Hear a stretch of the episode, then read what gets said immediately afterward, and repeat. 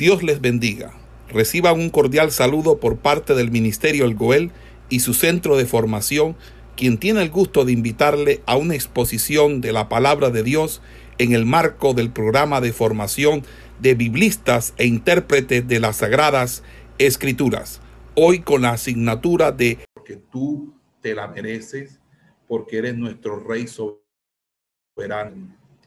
Señor, esta clase está en tus manos y te pedimos, Dios, que nos bendigas por medio de ella, en los méritos de tu Hijo amado Jesucristo. Amén y amén. Buenos días, Dios les bendiga a todos los hermanos. Hoy vamos a hacer una exposición del capítulo 21 del libro de Hechos de los Apóstoles. Es eh, un texto donde vamos a a estar mirando el viaje que hace el apóstol Pablo, que llamaríamos el tercer viaje misionero, y luego el viaje hacia Jerusalén. Eh, dice allí la escritura, eh, en la narración que hace del viaje Lucas, ofrece un relato casi diario de los acontecimientos que ocurrieron en el trayecto Mileto y Jerusalén. Destaca que tanto en Tiro como en Cesarea los creyentes advirtieron a, Pablo mediante el Espíritu Santo a que no fuera a Jerusalén. Lucas aquí presenta que el Espíritu Santo por una parte empujaba a Pablo para que siguiera a Jerusalén, pero los creyentes, cuando enterados por el Espíritu Santo, eh, supieron el destino de Pablo, entonces que no fuera. comenzamos con el primer versículo cuando dice, después de separarnos de ellos, zarpamos y navegamos directamente a Cos. Al día siguiente fuimos a Rodas y de allí eh, a, a Pátara encontramos una nave que estaba cruzando a Fenicia. Nos embarcamos y partimos no tenemos indicios sobre quienes viajaron con Pablo de Mileto a Jerusalén, pero es de presumir que fueron Lucas y los compañeros cuyos nombres aparecen en el capítulo 20, versículo 4. Así,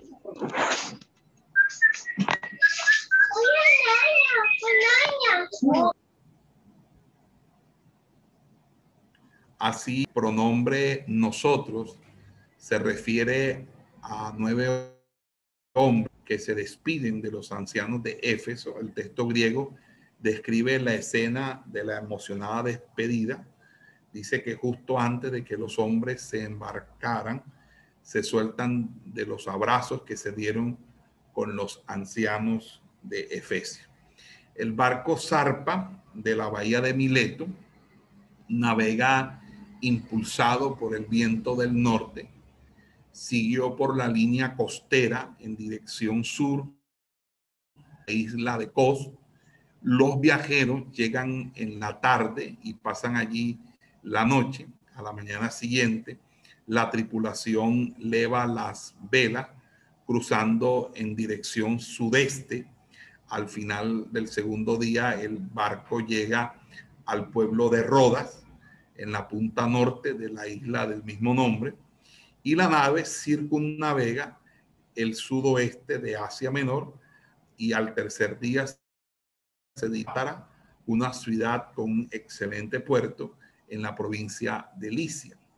En Pátara, Pablo y sus amigos hacen trasbordo a otra nave, aun cuando Lucas no da razón para este trasbordo, suponemos que la nave que hacía la ruta a lo largo de la costa occidental de Asia Menor funcionaba como un servicio rápido entre puntos cercanos. Entonces, en el siglo I, mayoría de los barcos por lo general navegaban cerca de la costa, pero aquellas naves más grandes cruzaban el mar abierto desde Pátara a Tiro en Fenicia. Quizás con una longitud bastante más que los 30 metros de largo de eslora de, esta nave estaba construida para aventurarse lejos de tierra y cruzar a mar abierto. Algunos barcos de carga podían mudar a numerosos pasajeros. Por ejemplo, eh, aquel que encalló en Malta eh, llevaba a bordo nada menos que 276 personas, como lo narra Hechos 27. Eh,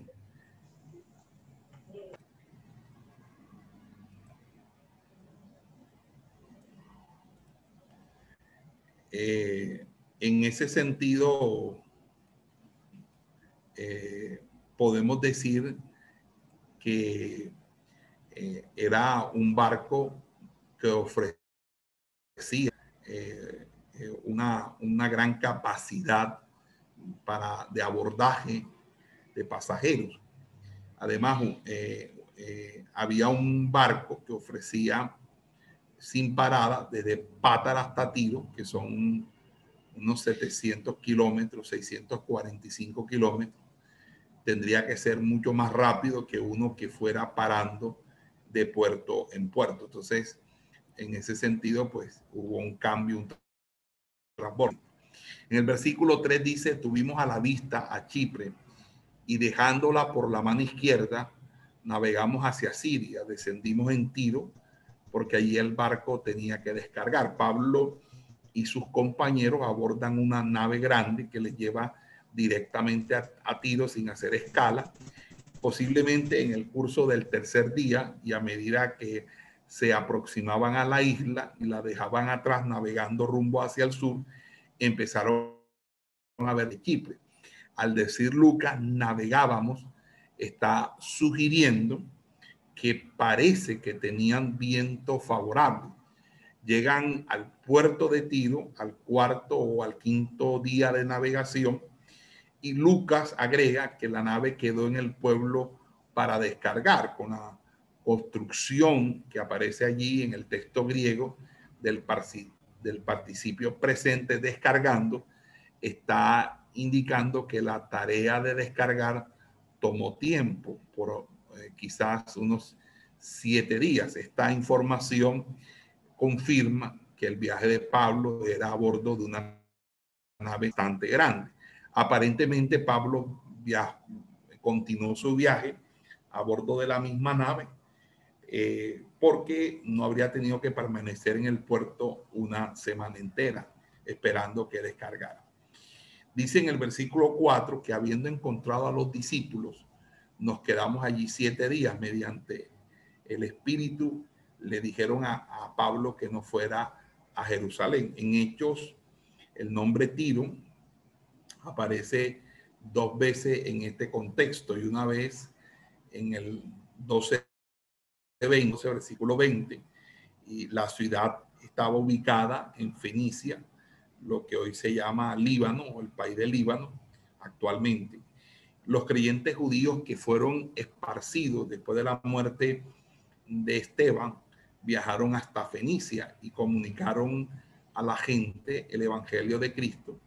Cuando Pablo y Bernabé fueron a, de Antioquía a Jerusalén, dice que pasaron por Fenicia para contar a los creyentes que había traído a los gentiles a la fe. Estos, estos creyentes se pusieron felices al oír el crecimiento de la iglesia entre los gentiles. Cuando Pablo la visitó, la ciudad de Tiro, que era una colonia en los tiempos de Roma, pudo haber tenido una congregación formada por judíos y gentiles. Se sabe poco acerca de esta iglesia, pero en los apostólicos, Tiro llegó a ser un centro mayor de la fe cristiana. Tiro está aproximadamente a 177 kilómetros al nor-noroeste de Jerusalén y a unos 104 kilómetros eh, al noroeste de Cesarea. En otras palabras, Pablo pudo fácilmente llegar a Jerusalén antes del día de Pentecostés, aún si hubiera caminado toda esa distancia llegaría a Jerusalén en una semana. Tiene tiempo para ministrar a los discípulos en Tiro.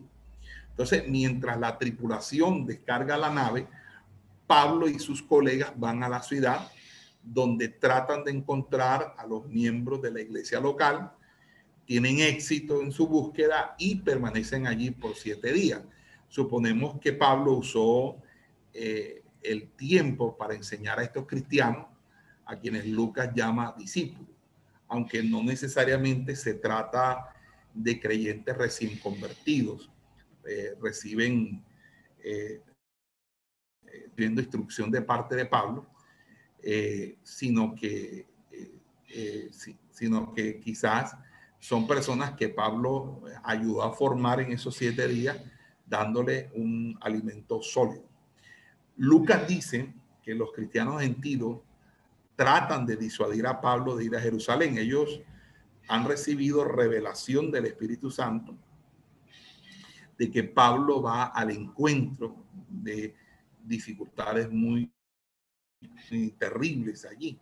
Y esta revelación respalda los comentarios de Pablo en el sentido que el Espíritu Santo le había advertido acerca de futuros encarcelamientos y aflicciones, como lo dice Hechos capítulo 20, versículo 23.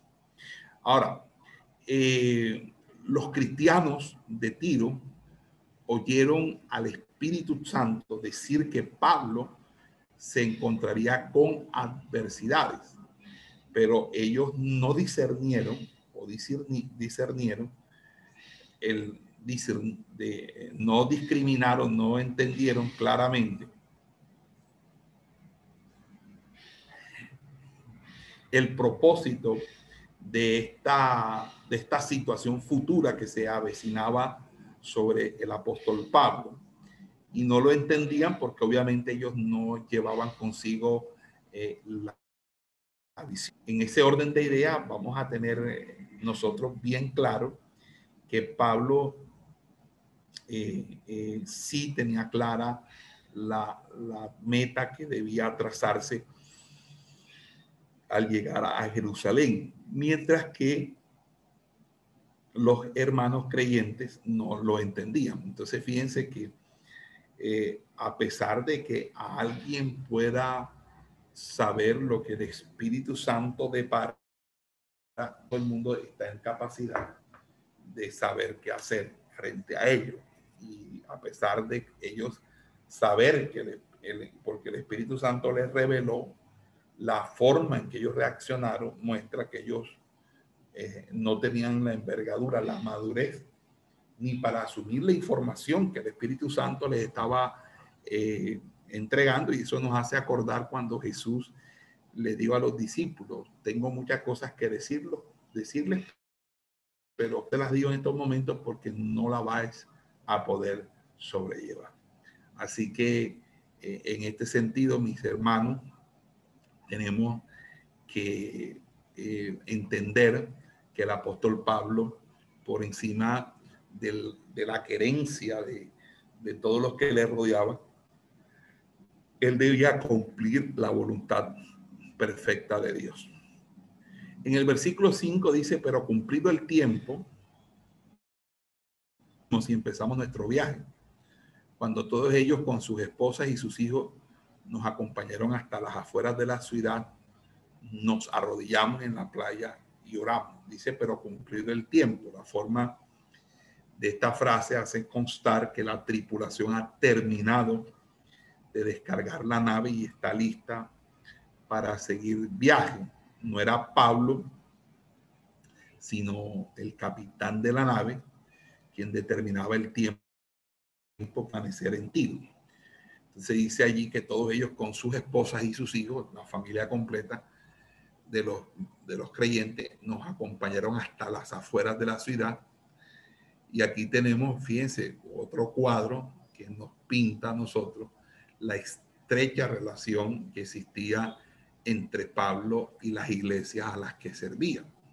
En Mileto dice que al despedirse los ancianos, eh, eh, los ancianos de Efesios que abrazaron y besaron a Pablo.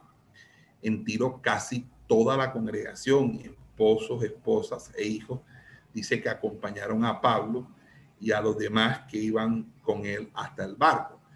La despedida aquí fue menos emotiva que en Mileto. Pablo había servido en Éfeso casi tres años y con los creyentes en Tiro había estado una semana. De todos modos, hay un paralelo, tanto en Tiro los creyentes oran juntos y de una manera u otra eh, aprecian mucho al apóstol Pablo.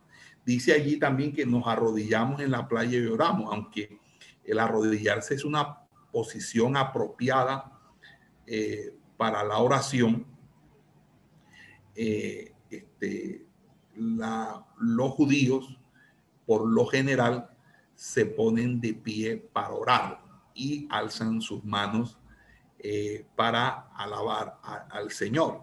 Sin embargo, el hecho de arrodillarse es una muestra de humillación, de humillarse ante la presencia del Señor.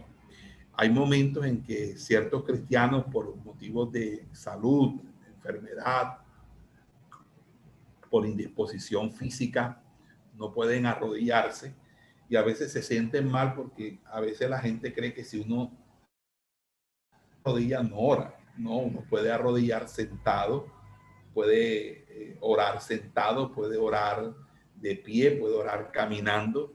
No hay una posición eh, por excelencia que sea la que, digamos, sea aceptada en la Biblia como esta debe ser y no, no puede ser otra. No. Aunque sí se recomienda que todo el que pueda delante de Dios doblar sus rodillas, haga, porque fíjense que arrodillarse en el, en el hebreo eh, es la misma palabra que se utiliza para bendecir, como diciendo que la bendición se da en las rodillas o se consigue humillándose en la presencia de Dios. Muy bien. En el versículo 6 dice, nos despedimos y nos embarcamos mientras ellos volvían a su casa. O sea, los miembros de la congregación acompañan a sus colegas hasta el barco que permanecía atracado junto al muelle y ahí se separan. Pablo sube y sus compañeros suben a la nave que los ha traído a Tiro y que ahora los llevará a Tolemaida y Cesarea. Entonces, los miembros de la iglesia regresan a sus casas. Hasta ahí el versículo 6 narra este viaje. Ahora eh, comienza la segunda parte, en torno de Cesarea. En el versículo 7 dice que continuamos nuestro viaje desde Tiro y llegamos a Tolemaida, donde saludamos a los hermanos y permanecimos con ellos un día. Dice que Lucas informa que desde Tiro el grupo continuó su viaje al puerto de Tolemaida. Entre ambos puertos hay una distancia de unos 40 a 45 kilómetros. Con viento favorable, el barco eh, pudo haber cubierto esa distancia en menos de un día. Eh, si pues había, no había el viento favorable, se podían de pronto, si se salían muy en madrugado, llegar un poquito tarde en la noche. De todas maneras, eh, dice que cuando hubimos completado el viaje desde Tiro, entonces la implicación es que Pablo descentó Lemaida y trató de hacer el resto del viaje a pie. Sin embargo, el verbo griego dian, dianio también puede ser interpretado como continuar. Eh, como es evidente en algunos episodios de la literatura griega. Entonces Pablo entonces reanudó su viaje después de una breve pausa en Ptolemaida. La ciudad de Ptolemaida eh, tiene una historia que eh, retrocede hasta los tiempos testamento. ustedes la van a reconocer en el libro de jueces como Aco, la ciudad que en el libro de jueces se llama o se denomina Aco, es la que ahora es una ciudad bajo el imperio romano llamado Ptolemaida.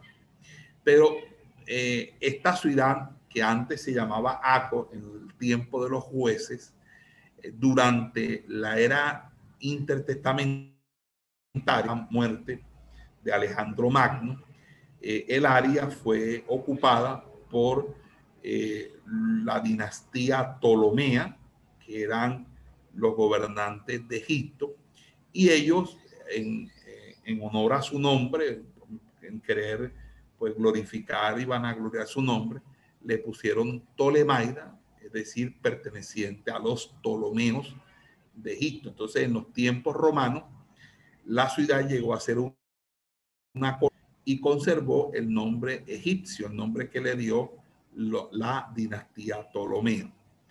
Más tarde, el nombre semítico volvió a estar en boga y hoy la ciudad eh, actualmente eh, cuando usted visita a ese, ese territorio de Canaán, es conocida como Acra.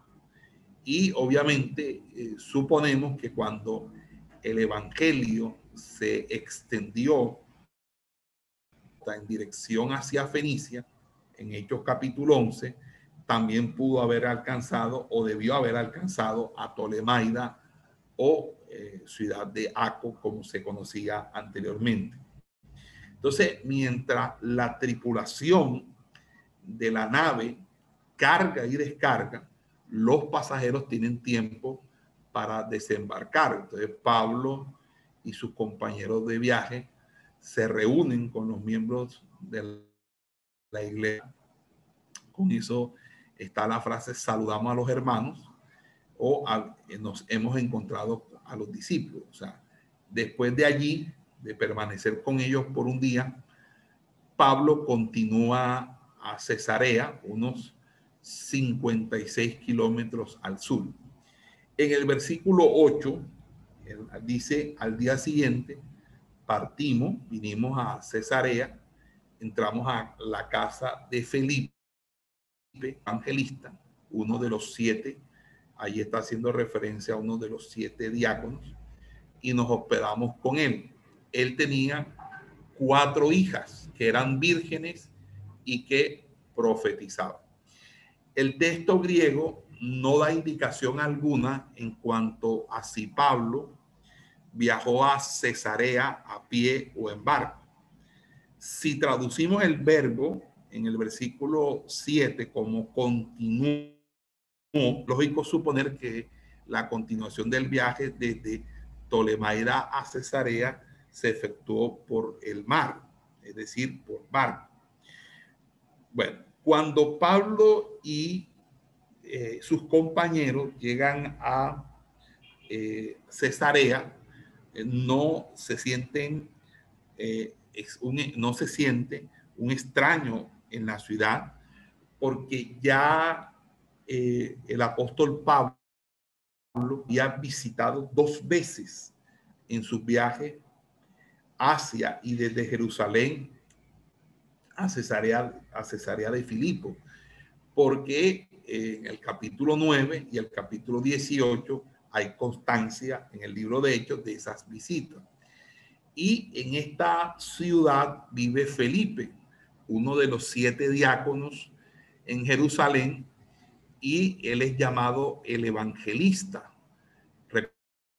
Recuerde quien desarrolló el mensaje evangelístico en Hechos 8 en las ciudades de Samaria y a lo largo de la costa del Mediterráneo, desde Azoto hasta Cesarea. Y después de eso, eh, también recordemos que fue quien le predicó al eunuco etíope. Entonces, en, en las dos décadas que siguieron a su a su primera aparición en público a la Biblia. Luego Felipe se estableció en la ciudad de Cesarea y Lucas añade un comentario interesante. Dice que él tenía cuatro hijas solteras que tenían el don de la profecía. Entonces, no nos da más detalles eh, eh, así es que no podemos eh, saber mm, absolutamente nada de las hijas, solamente que las el don de la profecía. Entonces, la palabra profetizaba debe ser interpretada en armonía con la referencia que el apóstol Pablo hace a los dones del Espíritu Santo, en este caso el don de la profecía. Entonces, eh, las cuatro hijas de Felipe profetizaban, tenían el don de la profecía, no eran profetas, no tenían el, el don de la profecía. Entonces, eh, eh, bueno, sabemos por la historia eh, que cuentan los, los, historiadores de la iglesia del siglo II, que luego con el tiempo Felipe y sus hijas se trasladaron a la ciudad de Hierápolis, en el occidente, donde murieron y fueron sepultados. Entonces, en el versículo 10 dice, habiendo estado allí por varios días, un profeta llamado Agabo descendió de Judea y viniendo a nosotros, tomó el cinto de Pablo y con él se ató las manos y los pies y dijo, el Espíritu Santo dice, en esta forma, los judíos en Jerusalén atarán al hombre a quien pertenece este sin y lo entregarán en manos de los gentiles. Fíjese usted, allí lo primero que dice el texto es que habiendo estado allí por varios días, por los datos que Lucas provee en la narración del viaje, podemos más o menos trazar un derrotero semanal de lo que Pablo eh, utilizó su tiempo entre la Pascua y el Pentecostés. Eh, la primera semana sería, que fue la semana de la, luego de la Pascua, él sale de Filipos después de la fiesta de la Pascua y viaja a Troas cinco días. En la segunda semana, siete días en Troas.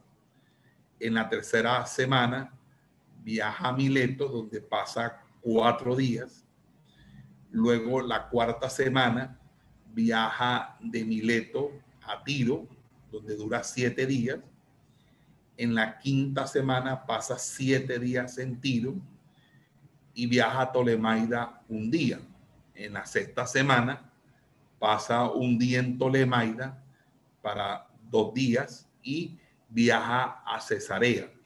Entonces ya estamos en la séptima semana, pasa varios días en Cesarea, lo cual hace que viaje a Jerusalén dos o tres días y ya finalizando la séptima semana, cuando eh, se iba a iniciar la fiesta del Pentecostés, Pablo llega a Jerusalén. Eso más o menos sería el recorrido del capítulo 20 al 21, que fueron un recorrido prácticamente de 50 días que minuciosamente Lucas narra en estos dos capítulos.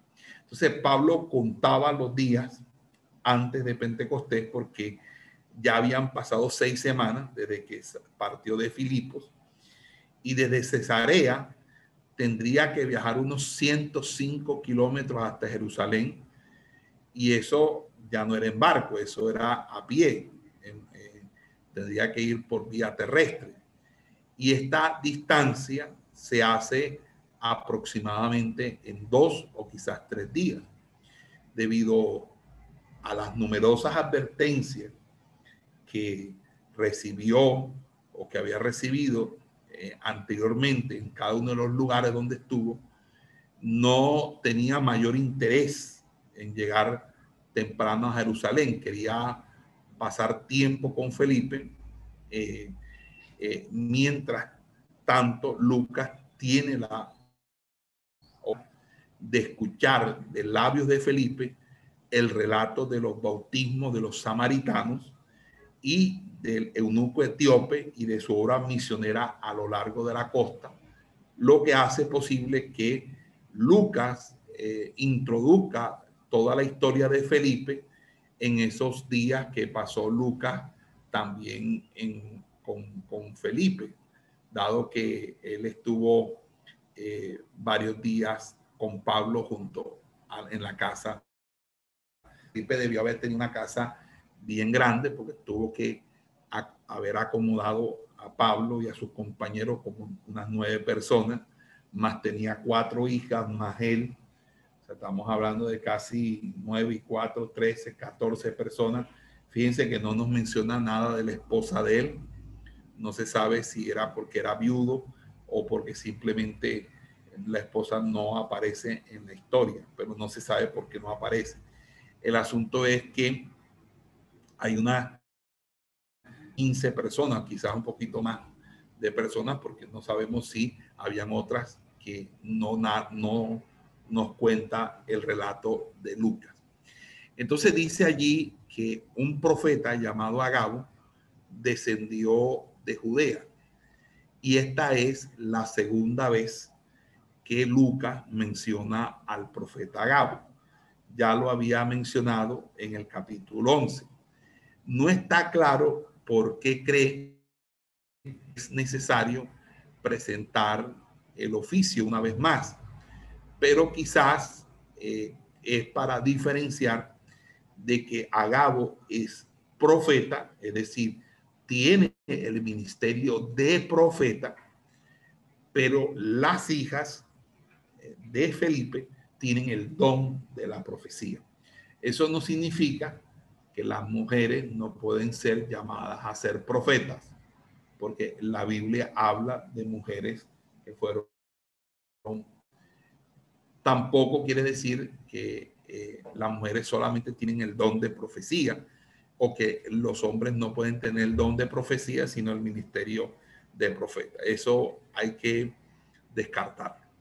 Entonces, en la década anterior, eh, o sea, 10 años antes, más o menos, eh, Agabo había viajado de Jerusalén a Antioquía, donde profetizó que vendría gran hambre en todo el mundo romano.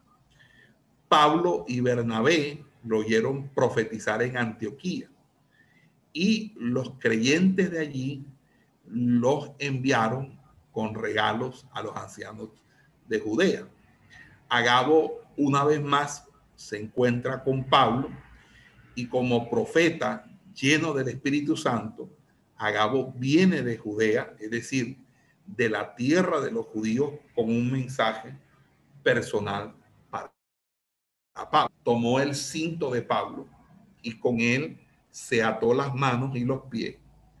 Agabo siguió el ejemplo de algunos profetas antiguos testamentarios que eran como el profeta Isaías, el profeta Jeremías, el profeta Ezequiel, que usaron señales visuales para advertir a los israelitas acerca de eh, el castigo que venía sobre ellos con el exilio babilónico. Entonces dice la escritura que tomó el cinto que pertenece a Pablo y diestramente se amarra con él sus propias manos y pies Posiblemente el cinto estaba hecho de tela y no de cuero.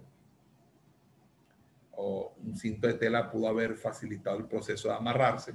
Pero bueno, no sabemos si era de tela o de cuero. El asunto era que era el cinto.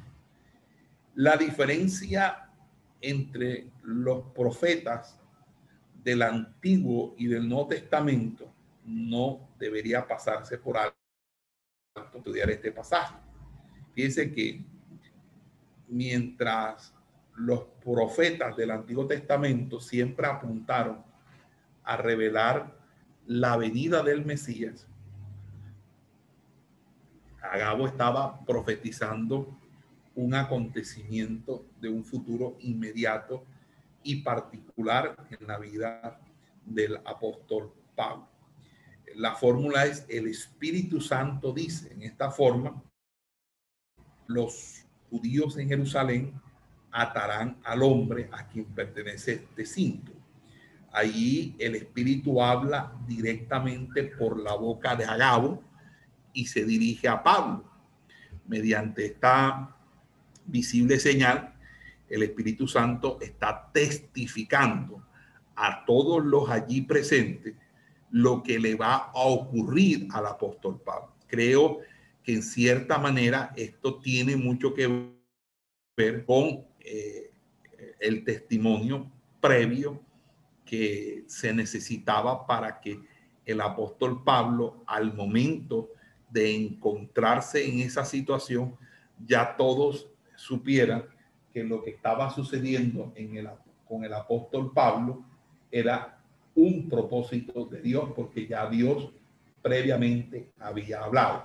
En pocas palabras, creo que esta profecía no era tanto para Pablo como para los que acompañaban a Pablo, para que ellos entendieran que próximamente Pablo le iban a acontecer situaciones muy fuertes, muy difíciles, y en ese sentido creo que es algo que nosotros tenemos que de una manera u otra eh, entender claramente. O sea, mis amados hermanos, eh, esto fue un testimonio, por eso dice que el que profetiza edifica la iglesia.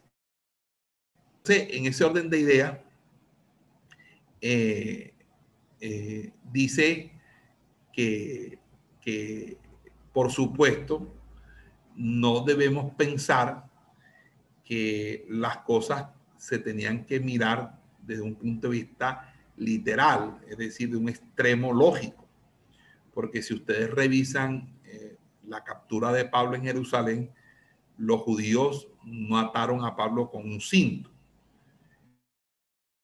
Le casi le da muerte si el comandante romano no interviene. Dice que el comandante rescató a Pablo y lo mandó a atar con dos cadenas. Entonces, allí, eh, eh, obviamente, entendemos que la profecía eh, no fue que se haya cumplido literalmente, ni tampoco, porque entre otras cosas, muchas veces la gente interpreta la profecía de una literal, de una manera eh,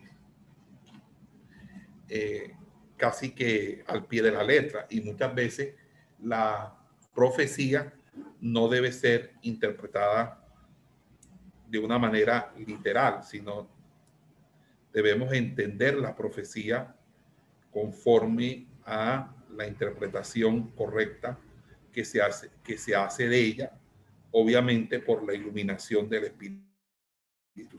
El asunto era que Pablo iba a ser privado de la libertad, iba a ser sometido a vejámenes, pero que todo esto estaba dentro el, obrar o la manifestación que, que Dios iba a hacer en el testimonio de Pablo al mundo.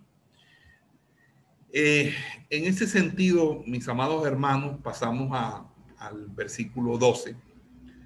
Eh, dice que con eso nosotros, es decir, los que acompañaban a Pablo y los de allí, empezamos a rogar a Pablo que no subiera a Jerusalén.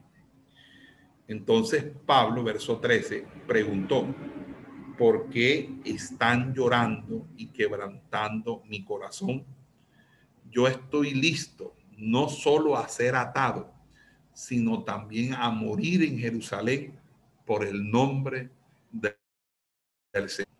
Dice ahí, y nosotros y los de allí, dice, empezamos, dice que a rogar a Pablo los compañeros de Pablo y los cristianos de Cesarea querían proteger a Pablo de cualquier daño y les dije, le, empezaron a rogar, no te vayas, quédate mejor aquí, aquí tú vas a estar seguro. En una ocasión anterior, en Éfeso, los discípulos de Pablo y ciertas autoridades provinciales habían tenido éxito en impedirlo entrara en el anfiteatro para hablar a una multitud que estaba eh, fuera de control, que estaba eh, en, una completa sedición, en una, un completo desorden. Eh, y fíjese que persuadieron a Pablo y Pablo no salió para así evitar una posible muerte física por linchamiento. De esa manera, en el capítulo 19, los discípulos de, y las autoridades evitaron que Pablo fuera sufriera daño físico o la muerte. Pero en Cesarea de Filipo la situación tiene un enfoque diferente, porque Pablo sabe que el Espíritu Santo le está llevando a Jerusalén. Cada manifestación del Espíritu en este asunto, él la ve como una confirmación de la orden de demostrar en Jerusalén la unidad de la iglesia de Cristo que se expandiendo. Es decir, a los compañeros de viaje de Pablo debe haberles llamado la atención el reiterado mensaje del Espíritu Santo en Tiro como en Cesarea, es decir, en, en, en, el grupo, tanto en el uno como en el otro, vemos ese sentido. Ahora, eh, eso nos muestra a nosotros no, no solamente el cariño que le podían tener al apóstol Pablo, sino también, amados hermanos, que eh, eh, el, apóstol, eh, el apóstol Pablo, este, no solamente ese cariño al apóstol Pablo, sino que el apóstol Pablo también podía observar la unidad de la, porque tanto en Cesarea como en, en, Tiro, la gente lo acompañó eh, con lágrimas, lo, le, o sea, era la estima. Y, y, creo, hermano, que desgraciadamente eso se ha perdido mucho en la iglesia. En la iglesia no estimamos a los hombres de Dios que ministran la palabra del Señor no es que idolatremos a los pastores, a los evangelistas, a los maestros, a los predicadores, no porque no estamos para eso, pero tenemos que honrarlos. Amados hermanos, tenemos que tratar bien. Hermano, cuando nosotros honramos a, alguien, y, hermano, uno lo uno honra no solamente con dinero, uno honra, hermano, ayudando a esa persona. Si el, varón llega, eh, llega con una maleta, tomar la maleta y, cargársela, cargarle el maletín, eh, cargarle la Biblia, eh, preguntarle si tiene, si tiene sed, llevarle agua, si le provoca algo, atender bien. Porque, amados hermanos, debo decir que hay personas que no atienden bien, no lo atienden bien a uno. Si uno llegó con hambre, si uno, si uno llegó con sed, no le preguntan si ya almorzó uno. Eh, en pocas palabras, uno eh, trata, y uno pues particularmente trata de no ser carga a nadie. Si uno puede, en mi caso particularmente, si yo puedo hospedarme en un hotel y comer mi propia comida comprada, pues yo lo hago y no le soy carga a nadie. Pero sí que falta mucha hospitalidad, que falta mucha generosidad con los ministros del Señor, con eh, los hombres del Señor. A Pablo le entendían el ministerio de él, su ministerio, era un ministerio muy grande, era un ministerio muy importante para la iglesia y lo valoraban. Y por eso no querían que Pablo fuera allá, sino que se quedara. Pero él sabía, y él lo dijo, yo estoy listo no solo a ser atado, sino también a morir en Jerusalén por el nombre del Señor Jesús. Entonces, muchas veces, hermano, eh, a mí particularmente he llegado a lugares donde a mí me ha tocado cargar la maleta, llevarla al cuarto, yo mismo hacer las cosas, porque los hermanos lo ven a uno con una maleta y no lo ayudan. Lo, o sea, eh, es que, bueno, yo lo hago porque amo al Señor y todo eso, pero eso no me parece, pero a mí no me parece eso correcto. A mí me parece eso correcto. Una vez llegué a un lugar y, no había alimento, no había comida. La, la, persona, la esposa del pastor no había hecho la comida y nosotros veníamos de una actividad fuerte. No se había almorzado, se había ido uno en ayuno, se llegó como a las 5 o 6 de la tarde. La hermana se había quedado en la casa y no había hecho comida. Eh, se, había puesto a hacer otras cosas y no hacer comida ni a su esposo ni, ni, siquiera al invitado. Y entonces eh, fue el pastor, el mismo pastor conmigo que nos pusimos a cocinar porque teníamos hambre y, y le tuvimos que llevar a ella. Entonces, son cosas, hermanos, que uno a veces entiende que hay muchos hogares donde como que el orden de Dios no está claro. Hay mucha gente, hermano, que no está cumpliendo los roles y las responsabilidades que se deben. Y yo no digo que uno no cocine, yo cocino y cocino bien, pero creo, mis amados hermanos, que lo más prudente o adecuado es que si el esposo y el predicador invitado han salido y para todo el día ministrando la palabra y llegan cuatro, cinco de la tarde sin almorzar, es que yo ya le debo haber tenido lista la comida. Entonces esto es muy importante, hermano, y por eso uno tiene que enseñar a los hermanos de la iglesia y a las mujeres ser hacendosas, ser eh, eh, serviciales, tanto a hombres como a mujeres, ser serviciales en todo. Amén. Gloria sea al Señor. Entonces dice, no, yo estoy listo no solo. Entonces, el Espíritu le había dado fortaleza a Pablo de nuevo, parecía. Pablo no tiene miedo porque sabe que Dios determina el resultado de todas las cosas y por lo tanto él no le tiene miedo ni le tiembla el pulso para enfrentarse a lo que tenga que enfrentarse. En vista del sufrimiento, él, que él ya ha soportado en el nombre de Cristo.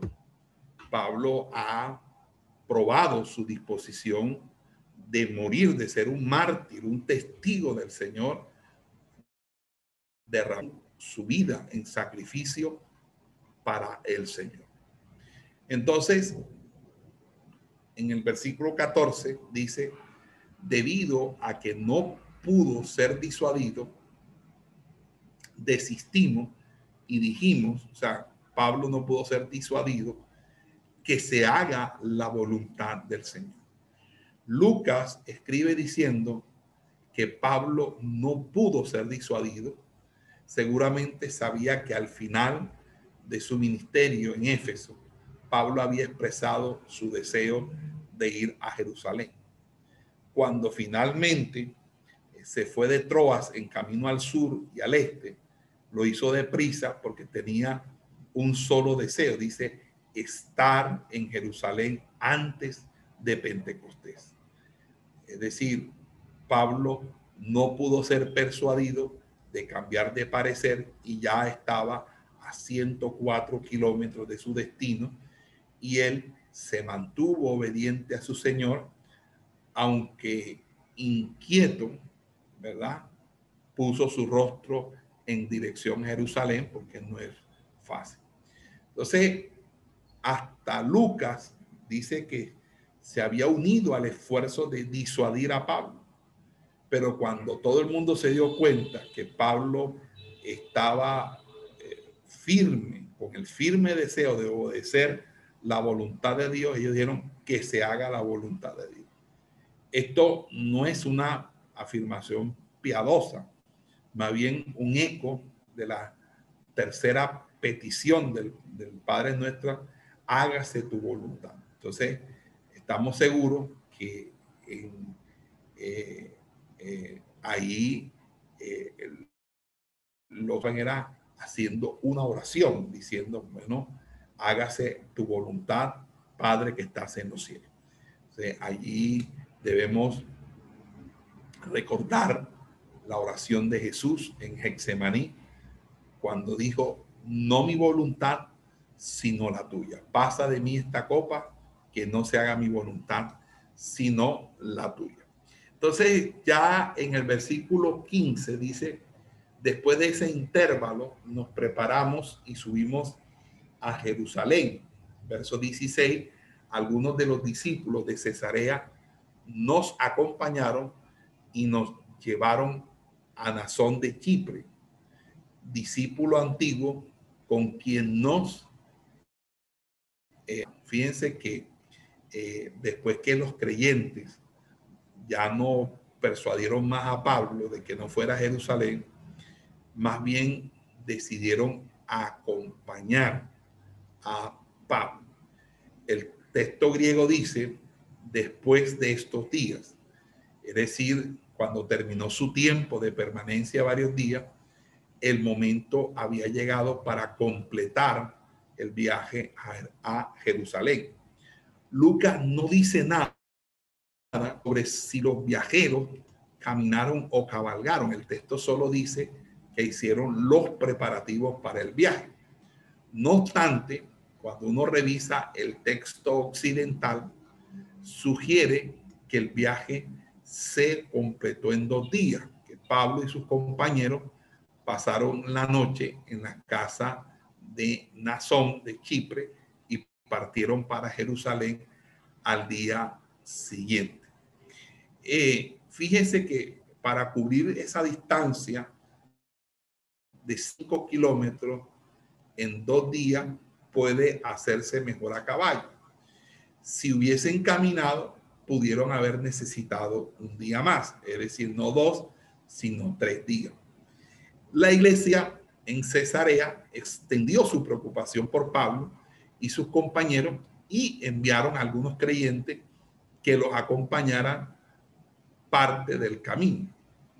El grupo formado por nueve personas, eh, siete compañeros además de Lucas, o sea, nueve personas, más varios creyentes de, Cesarea, se fueron eh, eh, con junto con Pablo, entonces ya era un grupo grande, un grupo más o menos grande, grandecito.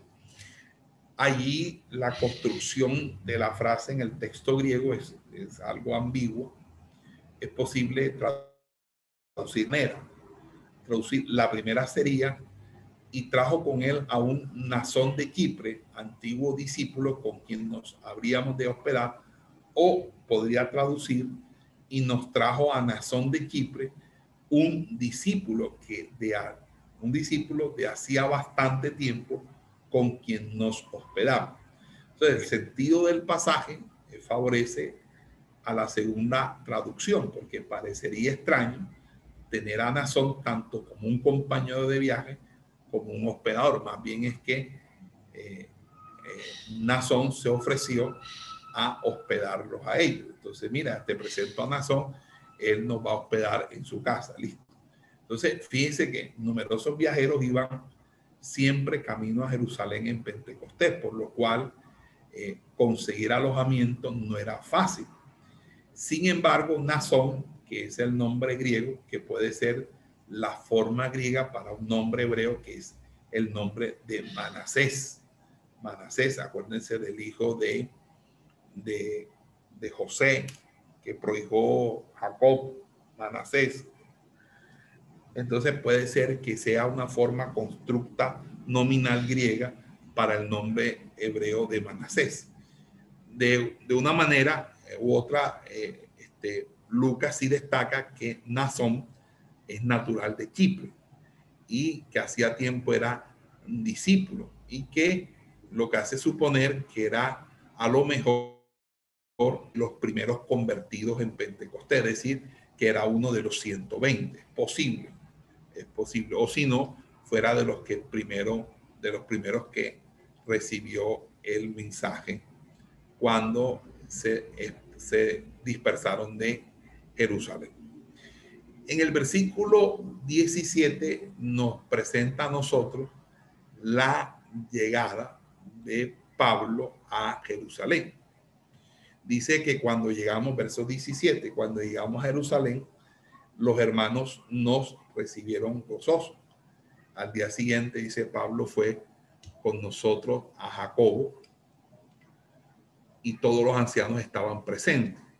Habiéndolos saludado, Pablo empezó a relatar en detalle todas las cosas que Dios había hecho entre los gentiles a través de su ministerio. Entonces, los hermanos nos recibieron gozosos. Después de, dice, de pasar la noche en casa de Nazón, el grupo llega a Jerusalén al día siguiente, probablemente ya en horas de la noche. Cuando Pablo y sus amigos llegan a Jerusalén, representantes de la iglesia están allí para extenderle una cordial bienvenida. Lucas llama a estos representantes hermanos, que en términos significa compañeros creyentes. Y fíjense lo bueno que es cuando se tiene ética, cuando se tiene hospitalidad. Si alguien, un ministro, va a llegar a nuestra ciudad, eh, lo más correcto es que nosotros estemos pendientes de irlo a recibir. Y si lo podemos recibir con un grupo de hermanos, es muy bueno que lo hagamos de esa manera. Hay gente, hermano, que no lo recibe a uno, sino que le dice, uno llega a una ciudad que no conoce, no, coge un taxi, vente a tal parte, a tal dirección. Eso no es así. Cuando uno invita a alguien, uno debe irlo a recoger al aeropuerto. Yo tengo la costumbre que cuando yo invito a los predicadores que yo he invitado fuera del país o inclusive aquí mismo, eh, yo los voy y los recojo al aeropuerto. Si en algún momento no puedo, porque estoy ocupado, envío a alguien de mi entera confianza o si no va mi propia esposa y va y los recoge al aeropuerto.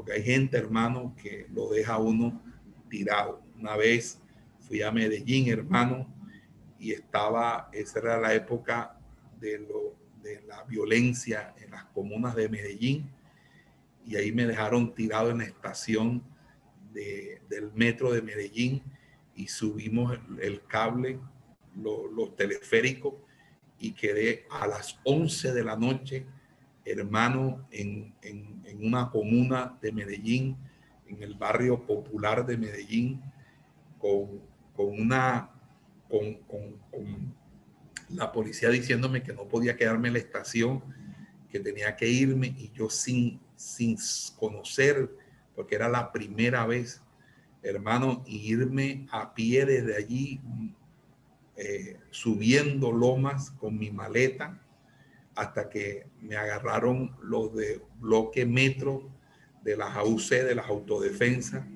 y con pistola en mano eh, este, me, la pusieron en la 100 y usted quién es. Eh, yo soy el pastor David Ibáñez, yo soy predicador de la palabra, vengo a predicar en una actividad y hermano, y ellos me dijeron, si usted no es, la, ¿dónde a usted no voy donde fulano está? Bueno, lo voy a llevar, si usted no, aquí le, aquí le pego su tiro aquí mismo.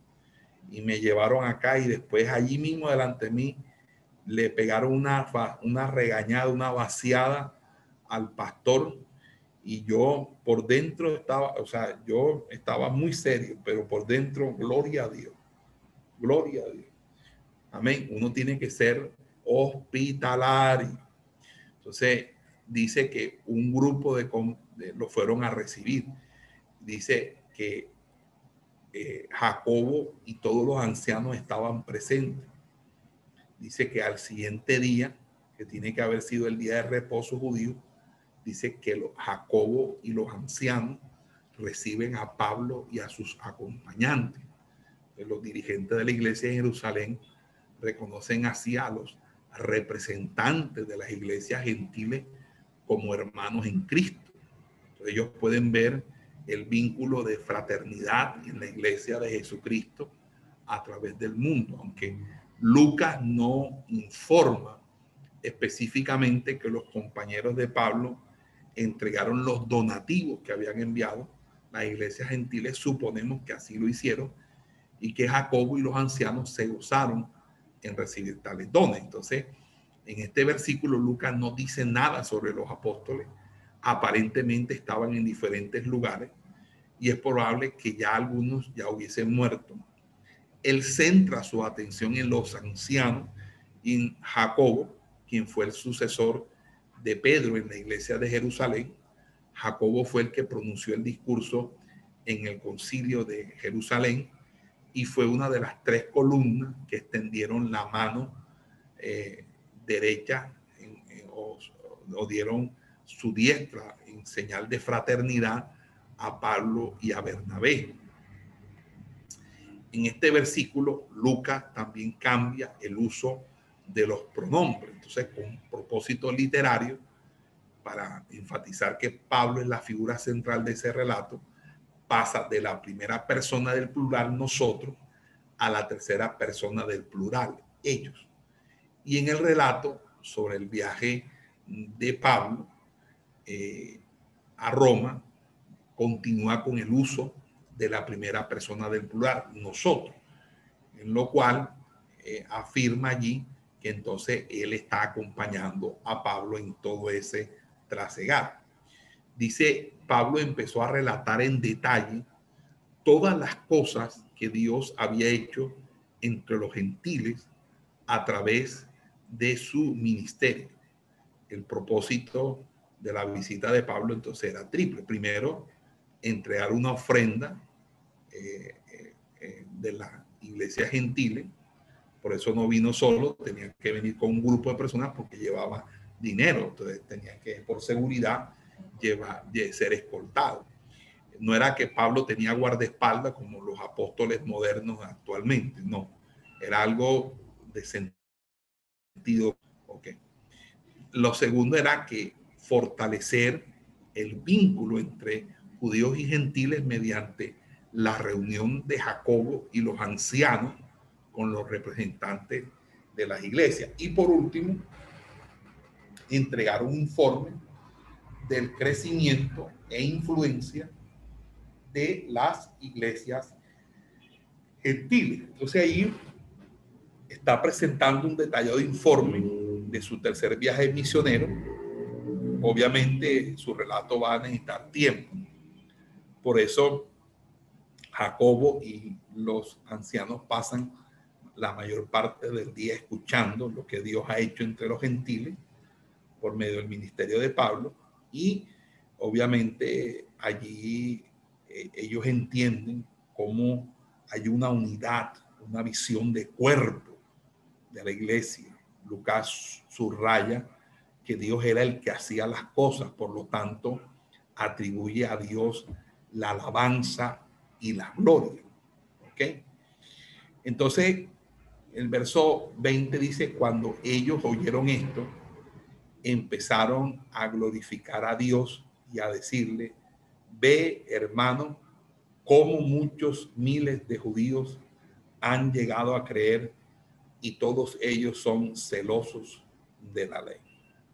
Fíjense que eh, al oír del tremendo crecimiento de la iglesia, con el ministerio del apóstol Pablo, imagínense, en Asia Menor, Macedonia, Grecia, Roma e Ilírico, y de la intención de Pablo de ir a España, Jacobo y los ancianos eh, empezaron fue a, a decir aleluya, gloria a Dios, alabando a Dios por esa obra maravillosa que Dios estaba haciendo a través de su Espíritu Santo en el ministerio de Pablo con los gentiles y cómo se cumplía las escrituras del Antiguo Testamento que hablaban que acerca de que los gentiles vendrían al conocimiento del Señor.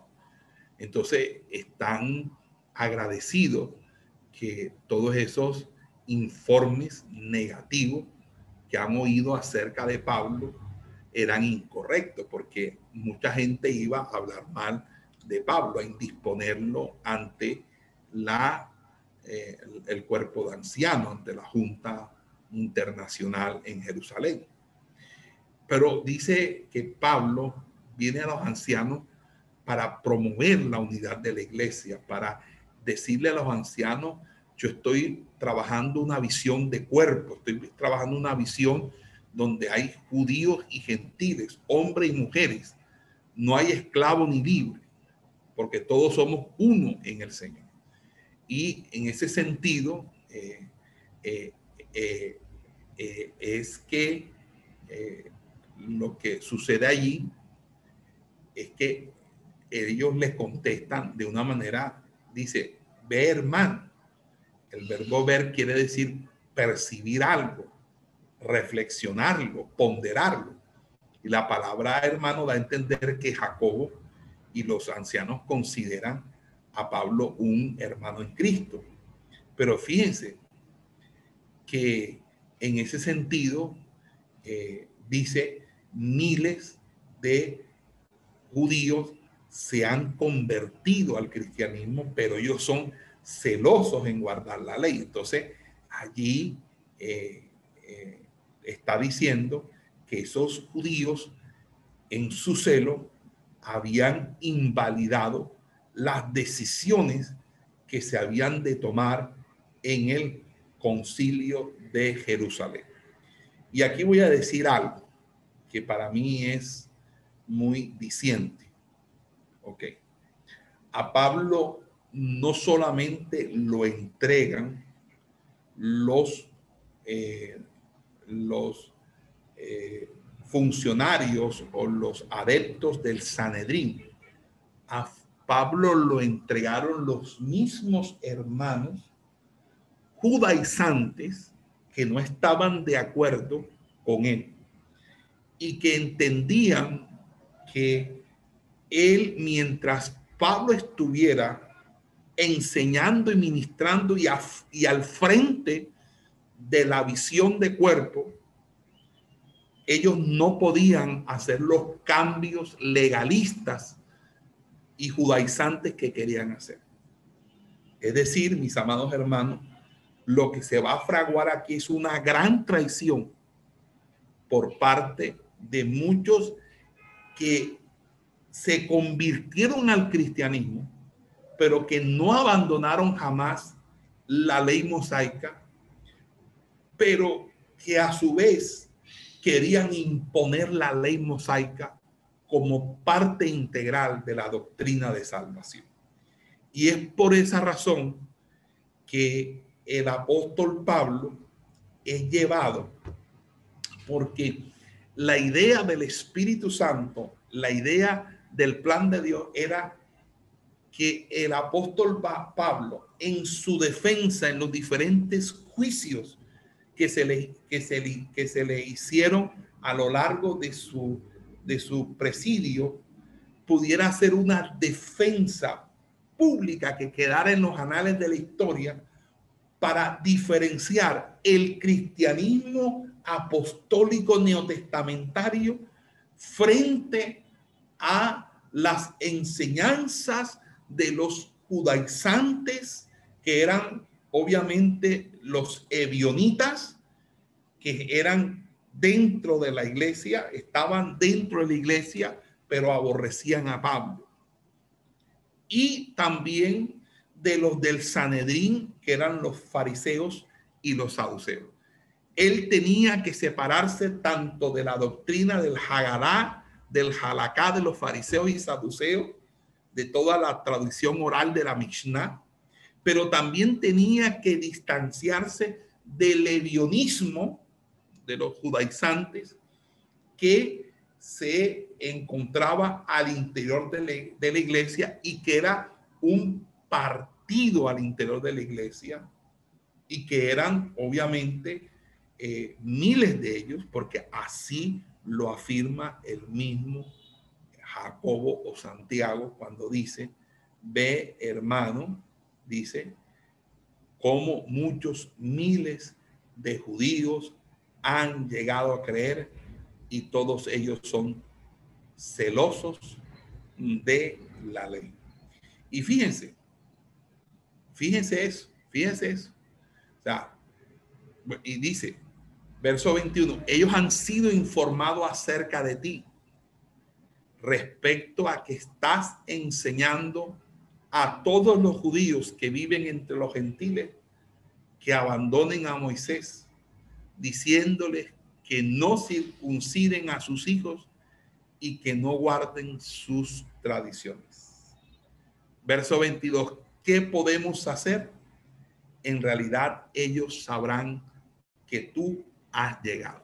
Imagínense ustedes, la llegada de Pablo a la junta directiva de Jerusalén era un problema para los directivos, porque los directivos tenían en su haber miles de judíos que habían sido mal informados.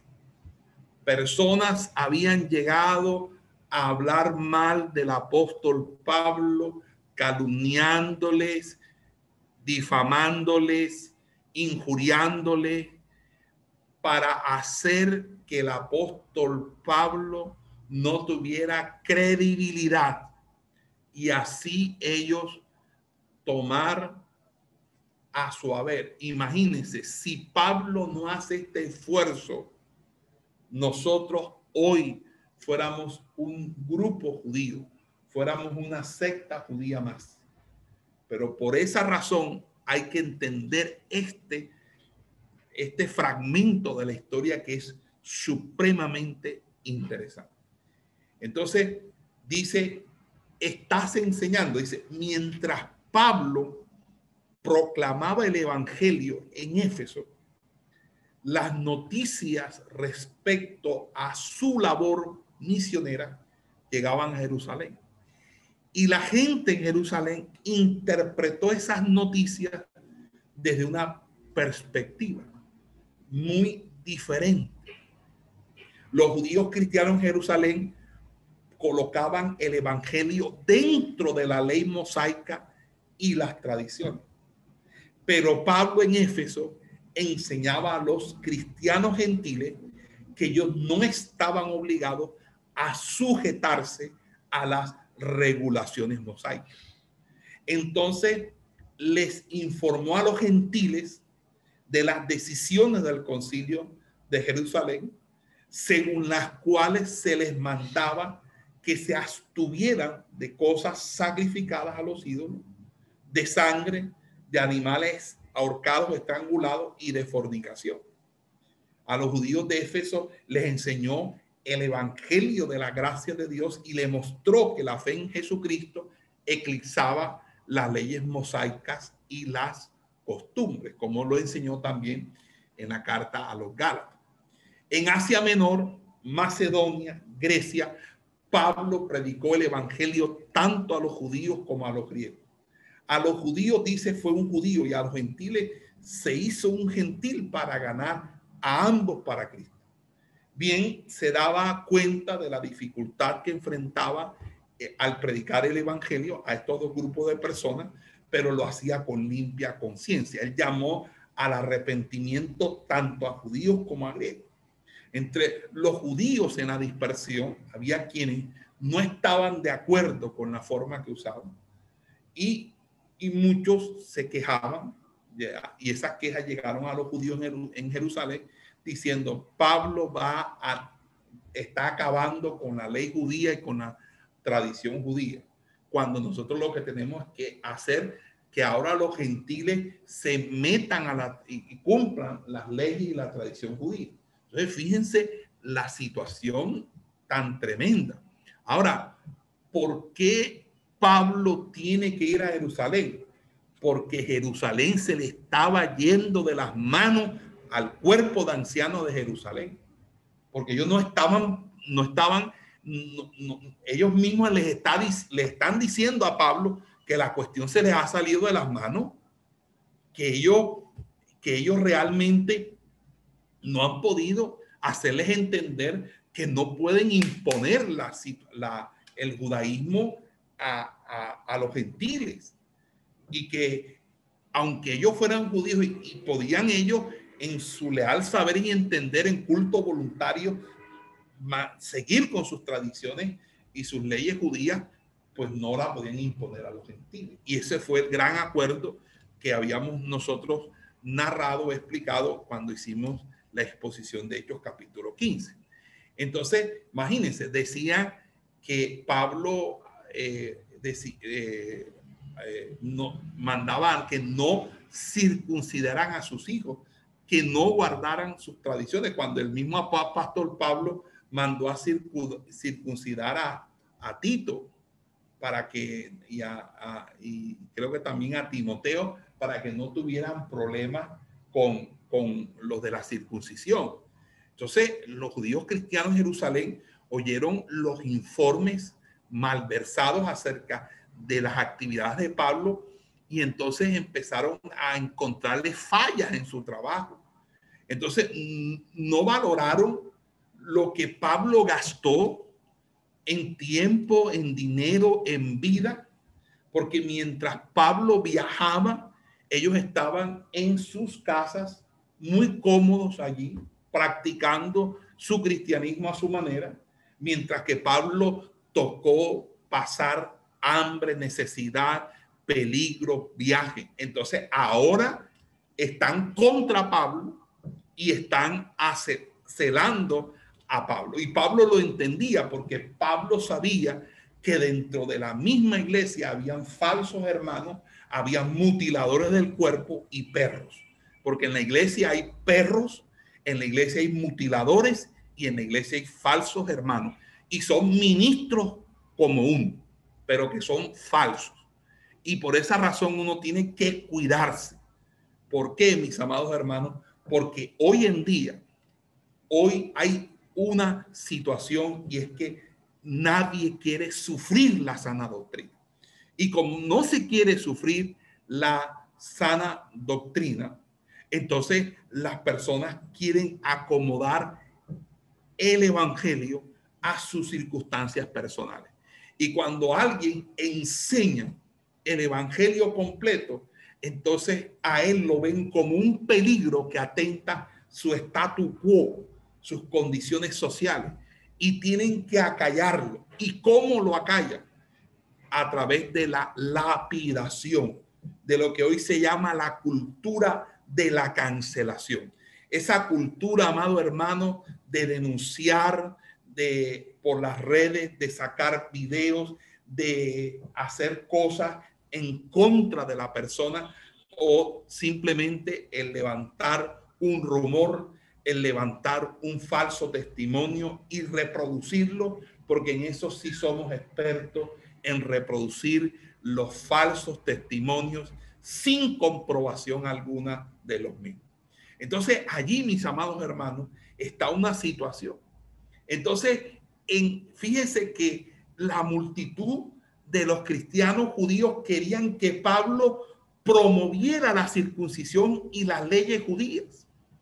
Entonces, fíjese que Pablo en su obra, en su vida, él demostró su lealtad a los judíos porque él siempre se adhirió a las costumbres judías por ejemplo, les decía, él circuncidó a Timoteo justo en los días cuando estaba enviando la carta del concilio de Jerusalén a las iglesias en Galacia.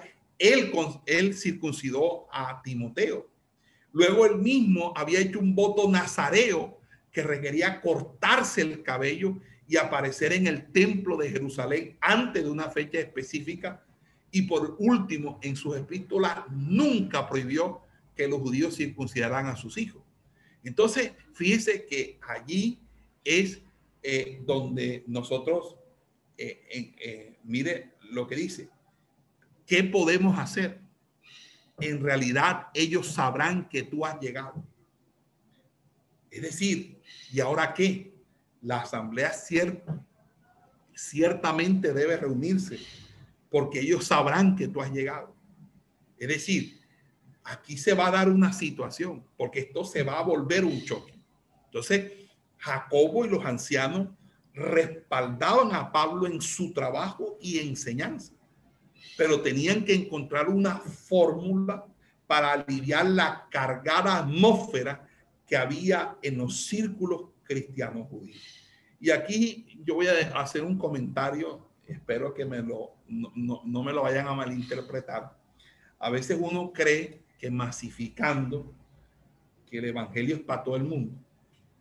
La gente cree que las multitudes es lo que realmente eh, eh, señala el éxito de la predicación. Pero ¿qué pasa cuando la mayoría de las multitudes no asumen el Evangelio con ese criterio y esa responsabilidad? Fíjense lo que pasó después de los 90. Después de los 90 se flexibilizaron las normas de las iglesias para que así las personas que por cuestiones de vanidad, por cuestiones de, lujuria, por cuestiones de, eh, narcisismo, tenían problemas con la doctrina de la redención corporal, la doctrina de la santidad corporal, entonces le, permitieron, este, para que las iglesias aumenten membresía, tenemos que, eh, tenemos que eh, eh, aliviar las cargas o, por así decirlo, flexibilizar las normas. Entonces, ya los concilios, que la mayoría, todos eran, todos, todos los concilios y todas las iglesias nacieron conservadoras y de sana doctrina. Empezaron entonces a liberarse en cuanto a las normas del, pudor y la modestia. Y entonces eh, empezamos esta masificación. Eh, hubo muchos más cristianos, pero cristianos en calidad qué. Entonces, hay ahora iglesias que antes no existían, de miles de miembros, pero la mayoría de esos miembros son no tienen ninguna diferencia con un inconverso. Entonces, allí es donde mis hermanos hermanos, mire la fórmula que le plantean al apóstol Pablo. Por eso, haz lo que te decimos. Hay cuatro hombres que han hecho un voto.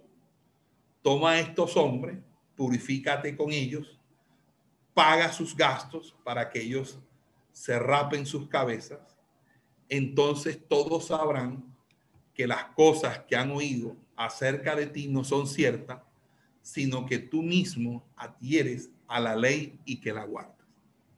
Entonces, fíjense, los ancianos de la iglesia de Jerusalén hicieron a Pablo una proposición prudente.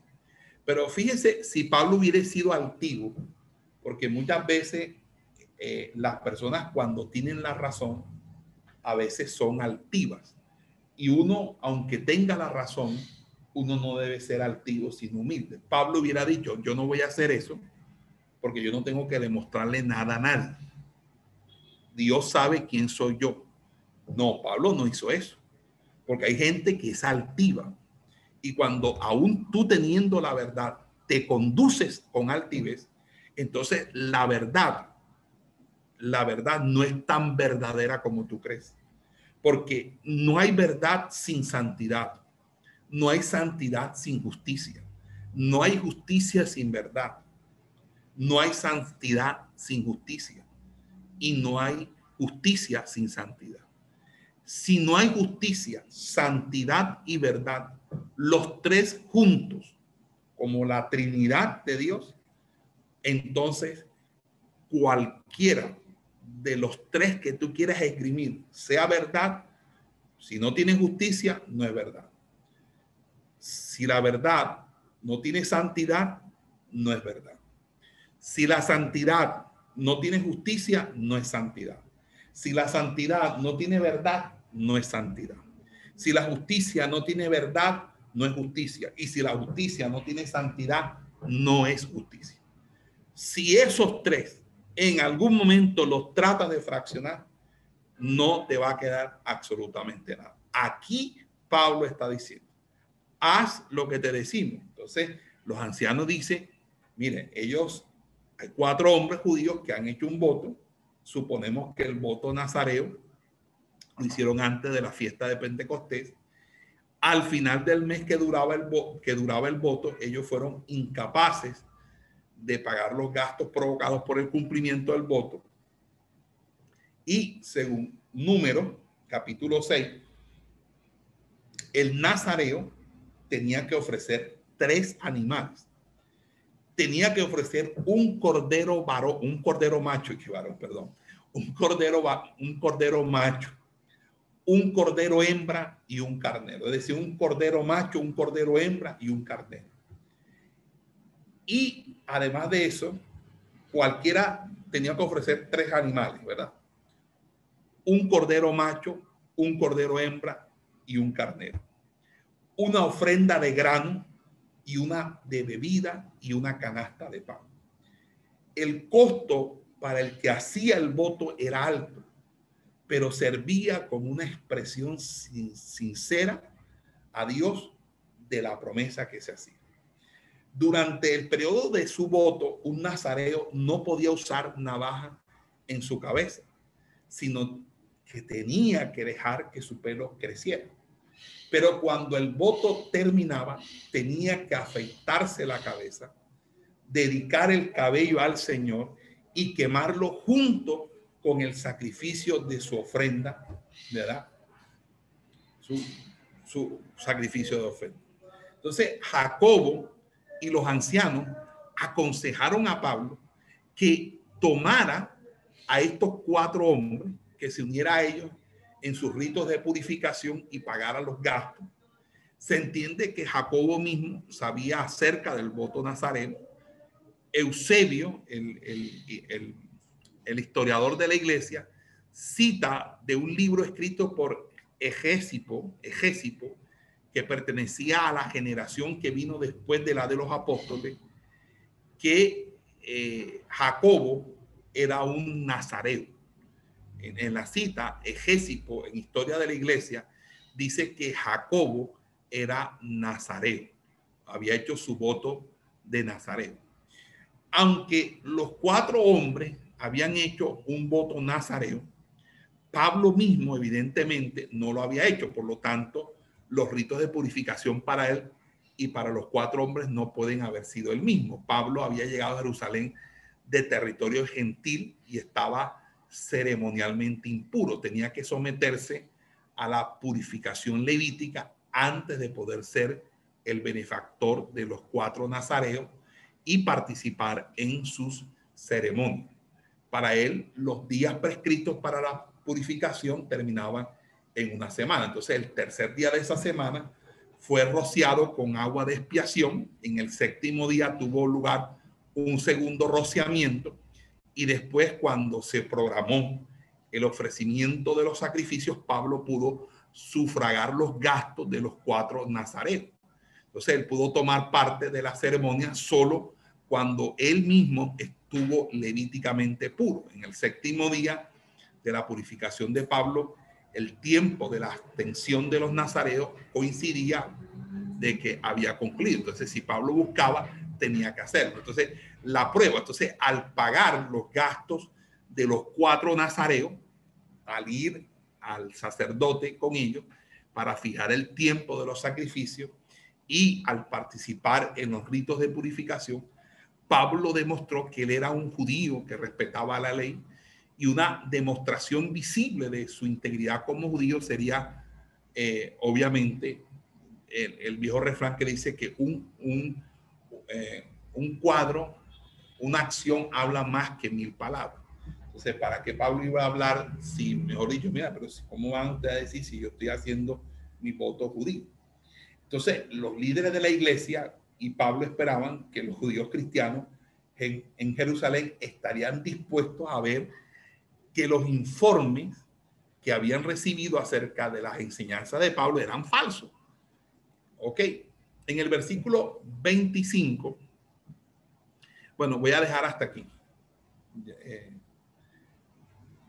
bueno, el versículo 25, eh, sí, el 25, nos falta el 26, el 27. El versículo 25 dice, respecto a los creyentes gentiles, dice, le hemos mandado nuestra decisión de que se abstengan de comida sacrificada a los ídolos, de sangre, de animales estrangulados y de la inmoralidad sexual. Entonces, fíjese allí eh, el cuadro. Entonces, vamos a dejarlo hasta allí y ya en la próxima clase. Esperamos que este estudio haya sido de bendición para su vida y ministerio. A Dios sea la gloria. Este es el Ministerio El Goel, vidas transformadas para cumplir el propósito de Dios.